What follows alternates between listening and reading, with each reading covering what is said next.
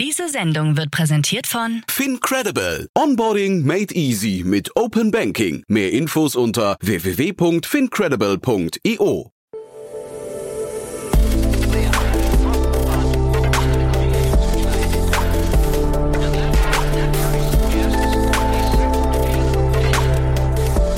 Startup Insider Daily.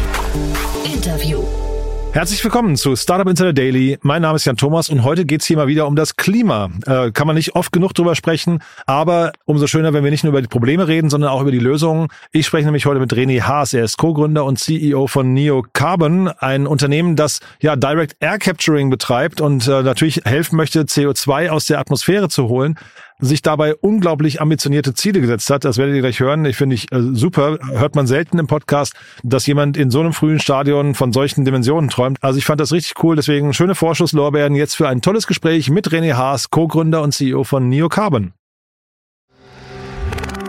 Werbung. Sei dabei beim HTGF Family Day am 11. und 12. Juni in der Station Berlin. Für zwei Tage voller Inspiration und Business. Tauche ein in ein einzigartiges Netzwerkerlebnis mit bis zu 1500 Teilnehmenden. Erkunde das innovative Seed- und Later-Stage-Portfolio des Hightech Gründerfonds. Lass dich vom vielseitigen Programm inspirieren und knüpfe wertvolle Kontakte. Sichere dir jetzt dein Ticket. Mehr Informationen findest du unter www.family-day-htgf www.startup-insider.de.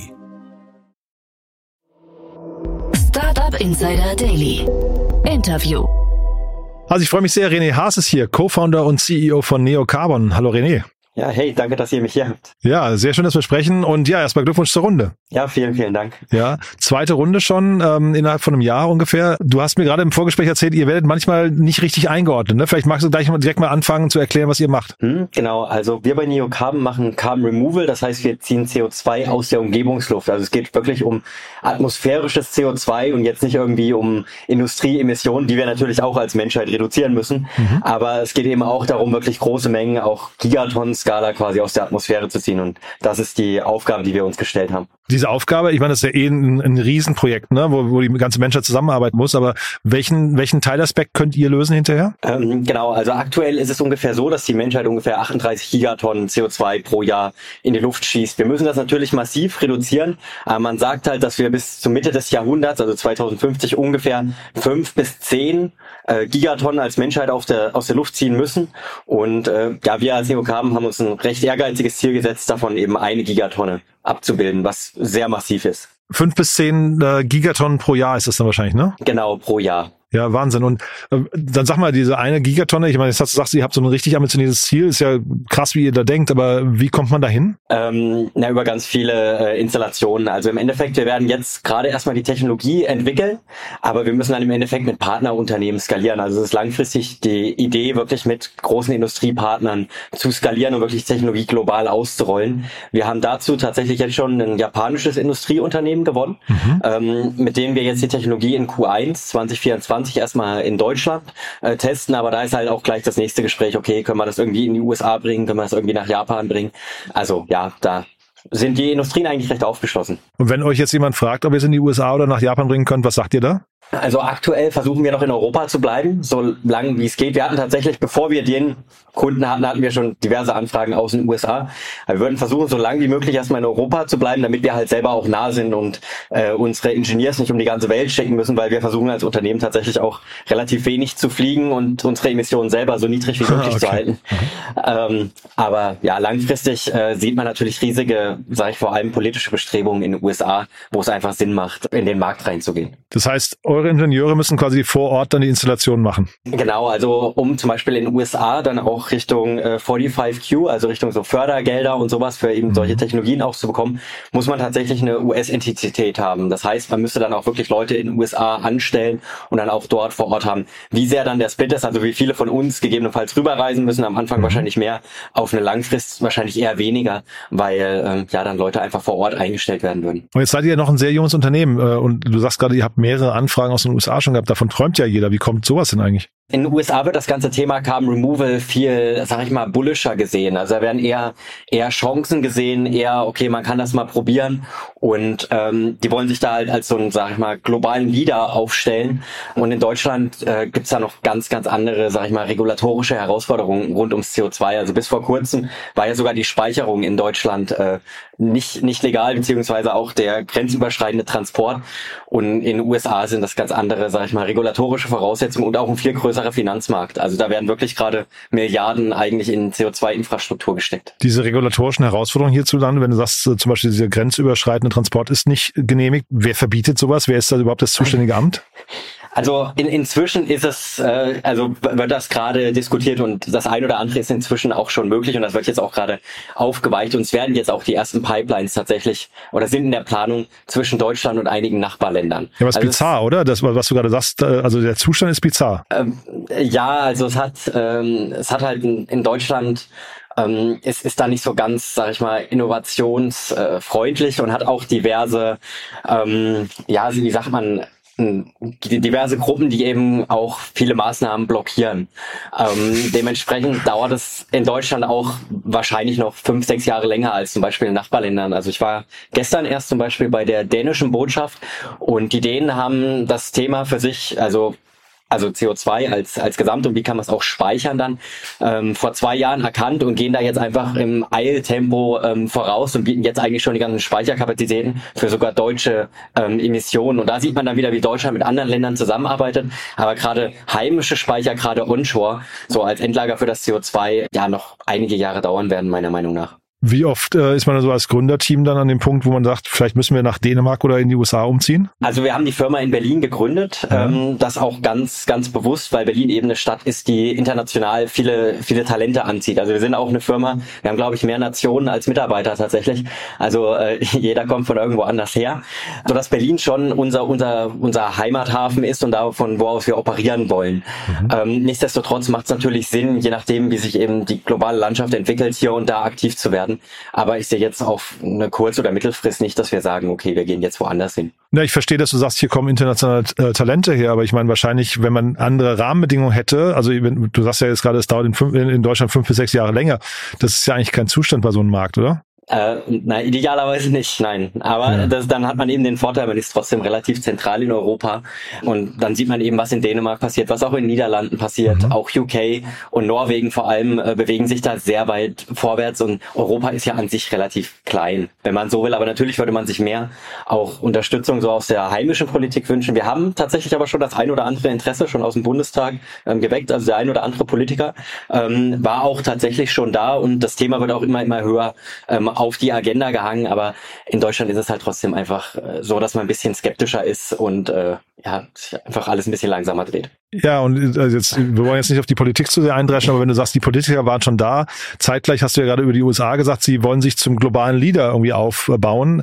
Das sind ja dann doch nochmal zwei sehr unterschiedliche Positionierungen. Ne? Das eine, ich, ich besuche mal ein Startup und guck mal, was die machen, und das andere ist, wir, wir haben hier irgendwie so eine Mission als, als Nation. Ne? Richtig, genau. Also das sieht, merkt man aber auch an der ganzen äh, Stimmung in, innerhalb. Äh, also wie, wie da teilweise in manchen Ländern was vorangebracht wird, ist schon, ist schon sehr, sehr beeindruckend. Ja, und wirkt sich das dann auch, also diese sagen wir, Zurückhaltung jetzt, dieses erste Mal Besuchen von einem Politiker und so, wirkt sich das auf die Förderlandschaft auch aus? Du hast ja gerade gesagt, in den USA gibt es quasi ein etabliertes Fördersystem? Ähm, also Fördergelder gibt es tatsächlich auch in, in Deutschland und Europa ähm, einige. Also das ist okay. nicht so, dass wir da, dass wir da außen vor sind. Aha. Nur in den USA ist es eben sehr, sehr dediziert ähm, für genau unsere Technologie nochmal extra Milliarden, wo in Europa man eher so im Innovationsfondsbereich unterwegs ist. Aber da gibt es tatsächlich auch relativ viele Angebote, die natürlich auch mit viel äh, Bürokratie äh, verbunden sind. Mhm. Also ähm, und da gibt es natürlich wieder andere Herausforderungen, weil ich muss mich für bestimmte Fördergelder bewerben, weiß aber nicht, ob ich sie bekomme, aber darf bestimmte Mitarbeiter natürlich nicht doppelt fördern. Das heißt, da muss ich auch immer so ein bisschen äh, sehr bewusst optimieren und überlegen, für was bewerbe ich mich, für was bewerbe ich mich nicht, wie wahrscheinlich ist das und so weiter.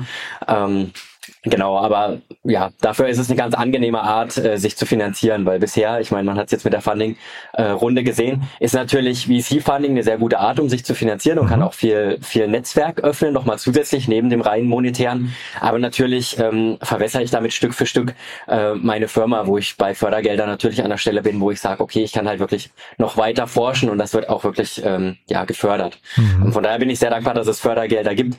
Ähm, wird mir natürlich nur noch mehr wünschen, genau für auch Carbon Removal im Allgemeinen. Also nicht nur Direct Air Capture ist unsere Nische in Carbon Removal, aber dass da einfach noch viel mehr im Bereich ja, Negativemissionen ähm, geforscht wird. Mhm. Jetzt hast du die Runde gerade schon angesprochen. 3,2 Millionen Euro gab's für euch. Äh, super. Ähm, magst du mal durchführen durch, den, durch die Investoren? Wer hat alles investiert? Mhm, genau. Also ähm, Lead Investor ist diesmal Race, äh, ist ein französischer ähm, VC. Super, super Team, äh, kennen wir schon eine Weile inzwischen, also sehr, sehr viele Calls gehabt.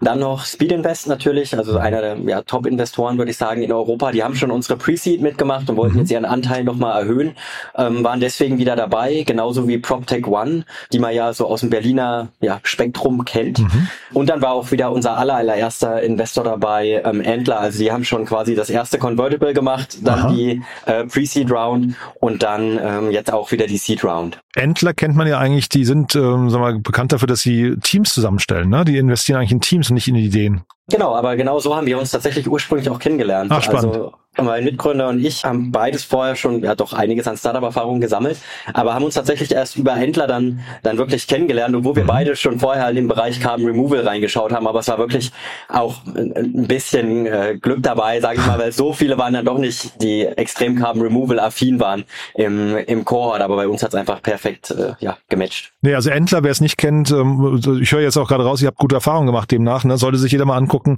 ist quasi Co-Founder-Matching, kann man sagen, ist eigentlich das äh, Grundprinzip, ne? Ja, genau, Grundprinzip. Und du hast halt ähm, vor allem während des Programms halt sehr viele Interaktionen auf diversen unterschiedlichen Leveln, mhm. so dass man eben wirklich sagen kann, ähm, man lernt seinen Mitgründer schon sehr, sehr gut kennen und man hat eben den Vorteil, dass der eigentlich schon vorselektiert ist. Also es ist jetzt nicht so extrem leicht, äh, da, da reinzukommen, so dass man sich da schon eine gewisse Sicherheit auch ähm, einkauft. Also ich habe vorher selber versucht, äh, neun Monate einen passenden Co-Founder zu finden mhm. und habe das jetzt nicht so ähm, hinbekommen. Und darüber hat es dann tatsächlich extrem schnell geklappt. Ähm, ja, und der Schritt jetzt zu der Idee, also ich hatte, ich glaube, du warst bei Siemens Energy vorher, hatte ich gesehen, ne? Ich hatte jetzt eigentlich gedacht, dass, dass die Idee irgendwie daher kommen musste, aber eigentlich wahrscheinlich habt ihr eine Idee irgendwie zusammengebaut, ne? Also, und zusammenentworfen. Mhm, genau, also es war ähm, so, also ich habe mich, ähm, ich habe meinen alten Job dann hinter mir gelassen wusste, dass ich irgendwie selber gründen möchte, wusste aber noch nicht wie genau. War halt extrem fasziniert von Carbon Removal, negativen CO2-Emissionen, ist auch so ein bisschen äh, mein, mein, mein Studium, also Energie und Ressourcen. Und ähm, habe aber einfach die Idee nicht ähm, bekommen und Silvan, mein Mitgründer, hat sich ähnlich mit dem Thema beschäftigt. Und ähm, dann haben wir im Endeffekt einfach durch ja, Nächte und Nächte von der Zusammenarbeit einfach gesagt, okay, ähm, das ist ein Ansatz, der macht für uns beide wirklich auch Sinn, für unser Profil. Und da sehen wir mhm. eine Möglichkeit, äh, uns voranzubringen. Und dann hatten wir auch noch weiteres, sage ich mal, Glück. Wir haben dann noch unseren äh, Head of R&D relativ zeitnah ähm, dazu bekommen, was Aha. quasi der Wissenschaftler in unserem Team ist. Ähm, das war dann außerhalb von Entler ähm, nach der Gründung. Du hast ja jetzt schon ein bisschen durchblicken lassen, auch wo ihr gerade steht. Vielleicht magst du trotzdem noch ganz konkret sagen, Meilensteine bisher und dann auch nach vorne raus die nächsten Schritte? Mhm, genau. Also wir haben jetzt ähm, so die erste größere Anlage schon bei uns stehen. Also im Süden von Berlin kann man sich auch mhm. gerne mal anschauen. Also im, im Marienpark ist das ein altes Gaskraftwerk, damit die erste Anlage stehen. So eine 2x2 x 1,50 Meter Box, so damit man eine Vorstellung bekommt. Und ähm, das ist, wir nennen das TRL 4, also Technology Readiness Level 4. Mhm. Das heißt, es funktioniert im Labor und äh, ist da zuverlässig. Ähm, der nächste Schritt ist eben, das beim Kunden zu installieren. Das heißt, das ist in Q1 2024. Ähm, Geht es dann eben eine weitere Anlage nach, nach Westdeutschland, womit wir uns dann halt wirklich bei einem Kunden das Ganze ja validieren und uns dann auf eine TRL ähm, 5 bewegen. Sag mal was zum Geschäftsmodell. Also am Anfang ähm, bauen wir kleine Anlagen, also die ziehen ein paar Tonnen pro Jahr aus der Atmosphäre. Das heißt, da geht es für uns um Industrien, die CO2 als ähm, ja, Input brauchen, als Feedstock. Ähm, das heißt, da kann, können wir uns Sachen vorstellen wie im ja, Vertical Farming Bereich, wie CO2-haltige Getränke, also jeder, der Kleinstmengen CO2 braucht, mhm. weil da der Preispunkt relativ hoch ist. Also wenn die das bei konventionellen Anbietern einkaufen, zahlen die hauptsächlich Transport- und Logistikkosten, etwas, was wir quasi nicht haben, weil wir es ja vor Ort einfangen. Mhm. Ähm, Langfristig ist allerdings der Plan, wirklich Carbon Removal zu machen. Das heißt, ich fange das CO2 ein und speichere das langfristig. Das kann mhm. zum Beispiel in Zement sein. Da haben wir tatsächlich schon die ersten Tests gemacht, das Ganze in Zement zu verpressen, ähm, dann also chemisch zu verpressen oder halt in wirklich CO2-Pipeline-Infrastruktur, also so wie sie jetzt schon eben ja in Dänemark, Niederlanden, USA und so weiter gebaut wird. Aber die Infrastruktur muss halt auch erst äh, stehen. Deswegen sind diese anderen Utilization Cases, wie wir die nennen, also wo das CO2 wieder verwendet wird, ein guter Übergang für uns, um um eben Erfahrung im Feld zu sammeln, bevor eben ja die Infrastruktur einfach bereitsteht. Gibt es da noch viele Unsicherheiten für euch gerade? Du hast ja gesagt, was ist Level 5, ne? Seid ihr jetzt dann? Ähm, ich glaube, Level 9 gibt es insgesamt, ne? Oder wie viele Stages? Genau, es geht bis Level 9. Ja. Und ist es bis dahin noch ein sehr, sehr weiter Weg oder wie hat man sich das vorzustellen? Und also vor allem einer mit vielen Unsicherheiten oder ist es relativ klar schon, wie es, wie es bei euch weitergeht? Mm, also man muss sagen, Direct Air Capture hat natürlich noch keiner global geknackt. Also die Technologie funktioniert, aber es hat noch keiner geschafft, das quasi auf eine Kostenskala zu bringen, um diese mhm. Gigatonnen-Skala ähm, zu erreichen. Das heißt, es geht halt wirklich darum, auch technische Innovation voranzubringen, mhm. ähm, woran wir halt arbeiten, aber wo man noch nicht abschätzen kann, wie lang das genau dauert. Man hat es bei der Solarindustrie gesehen, da hat das insgesamt dann so ja 20 Jahre gedauert und dann war die mhm. ungefähr Faktor 100 günstiger. Direct Air Capture wird jetzt schon so seit ja 13, 14 Jahren erforscht mhm. ähm, und es gehen halt wirklich auch gerade Richtung halt USA sehr, sehr viel Gelder rein. Aber wann dann genau was kommt, ist eben trotzdem noch schwer vorauszusehen. Und ähm, die, die Landschaft, wie langfristig auch die Finanzierung aussieht, ist eben ist eben auch noch relativ schwierig. Also Aha. aktuell, wer zum Beispiel für Carbon Removal bezahlt, also wirklich dann nicht nur, dass ich das CO2 als Feedstock verwende, sondern der wirklich mhm. die äh, für Removal bezahlt, sind häufig große Softwarefirmen, die große Nachhaltigkeitsziele haben. Also Microsoft Stripe, äh, Shopify und so weiter sind die Käufer von solchen mhm. Removal-Zertifikaten, wo aber jetzt auch schon die ersten Regierungen, gerade die US-Regierung hat jetzt, ich glaube, 35 Millionen äh, investiert in solche Zertifikate, wo eben mehr und mehr Regierungen halt auch reinkommen und sehen, okay, wenn wir Net Zero erreichen wollen, mhm. dann ist das ja eigentlich ein, ein allgemein Gut und das eigentlich die Gesamtgesellschaft und dann gehen, müssen eigentlich mehr und mehr Regierungen reingehen. Und sobald da halt ein gewisser Rahmen auch global geschaffen ist, sehe ich da schon sehr viele Chancen, aber die sind halt jetzt noch nicht da, aber die mhm. Technologie Technologie zu entwickeln, wird halt auch einfach ein bisschen dauern. Deswegen, wir können jetzt nicht auf die Regulatorik warten, sondern müssen halt einfach loslegen und dann kommt die. Also hoffentlich, ne? Aber also es klingt insgesamt sehr kapitalintensiv, was ihr vorhabt, ne? Ist das, ist das so? Also, ähm, oder ist es vielleicht sogar, wahrscheinlich ist es ja ein Venture Debt Thema vielleicht sogar, ne? Wo ihr mit Fremdkapital arbeiten könnt. Ja, genau. Also an dem Punkt sind wir jetzt noch nicht, was Venture Debt angeht. Also das ist immer noch ein bisschen früh für uns, denke ich. Mhm. Ähm, aber natürlich ist es langfristig ein kapitalintensives Thema. Ähm, worüber wir halt nachdenken, ist dann auch langfristig halt so über, über CVCs zu gehen, also mhm. Corporate Venture Capital Fonds und dann eben auch Skalierungspartner zu haben. Also unsere Idee ist nicht, ähm, die Gigaton-Skala quasi allein zu erreichen. Äh, das wäre äh, das wäre äh, das wäre Wahnsinn, sondern eher zu überlegen, okay, welchen Partner, der vielleicht schon Erfahrung im EPC, im Manufacturing-Bereich hat, kann ich denn hebeln und kann ich dann im Endeffekt auch äh, als Partner gewinnen, der mir beim Rollout ähm, mhm. hilft, gerade wenn ich halt wirklich diese diese großen Skalen erreichen will. Also wir wollen im Endeffekt die ersten Anlagen selber bauen, eine Technologie entwickeln, aber dann eigentlich über ja, Lizenzierungsmodelle uns langfristig dann äh, ja wirklich den großen Impact haben, als wenn wir jetzt alles selber bauen, ähm, weil das, ja, das, das so, so groß sind wir dann doch nicht und so schnell können wir auch nicht skalieren. Also da gibt es einfach andere Leute, äh, die, die man nutzen kann. Also ich finde es eine spannende Mission. Ich finde das Ziel wirklich ähm, angenehm ambitioniert, muss ich sagen.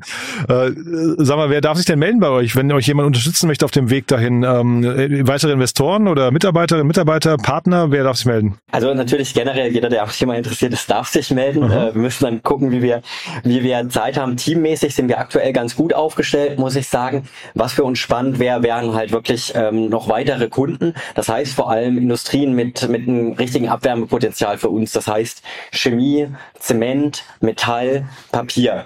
Ähm, mhm. Das wären so meine, meine Lieblingsindustrien, mit denen ich gerne reden möchte. Aber natürlich auch gerne ein Getränkehersteller, gerne eine Vertical Farm. Ähm, mit dem sind wir natürlich auch gerne bereit zu reden, vor allem für die kleineren Installationen. Super. René, hat genau. großen Spaß gemacht. Ja, ja vielen, vielen Haben wir irgendwas Wichtiges vergessen? Äh, nö, ich denke, das, das passt soweit. Vielen Dank. Sehr cool. Du dann, ich drücke die Daumen, wir bleiben in Kontakt, würde ich sagen. Ne? Ja, danke schön. Ja, bis dahin. Ciao. Bis dahin. Ciao, ciao. Startup Insider Daily, der tägliche Nachrichtenpodcast der deutschen Startup-Szene. Ja, das war René Haas, der Co-Gründer und CEO von Neocarbon. Und ich habe es euch ja vorher gesagt, echt ambitioniert. Aber ich finde es auch total sympathisch zu sehen, dass äh, René und wahrscheinlich sein Mitgründer auch auf dem Boden geblieben sind und äh, ja zum Beispiel die USA und Japan, USA und Japan sein lassen. Äh, auch nicht selbstverständlich, aber ich fand die Antworten wirklich richtig gut. Und wie gesagt, die Ambitionen finde ich bemerkenswert. Äh, wir bleiben da dran. Bin gespannt, wie es weitergeht. Wir drücken auf jeden Fall die Daumen im Sinne von uns allen. Wenn es euch gefallen hat, gerne weiterempfehlen. Zum einen die Folge, aber natürlich auch gerne Neocarbon als äh, zum Beispiel potenziellen Partner. Ihr habt es ja gerade gehört, wer sich sich alles melden darf. Und ich glaube, nach vorne raus gerne auch Investorinnen, Investoren, die einfach Spaß finden können an dem Thema. Ja, fürs Weiterempfehlen euch vielen Dank. Ansonsten euch einen tollen Tag und vielleicht hören wir uns nachher nochmal wieder und falls nicht nachher, hoffentlich spätestens morgen. Bis dann, alles Gute. Ciao, ciao.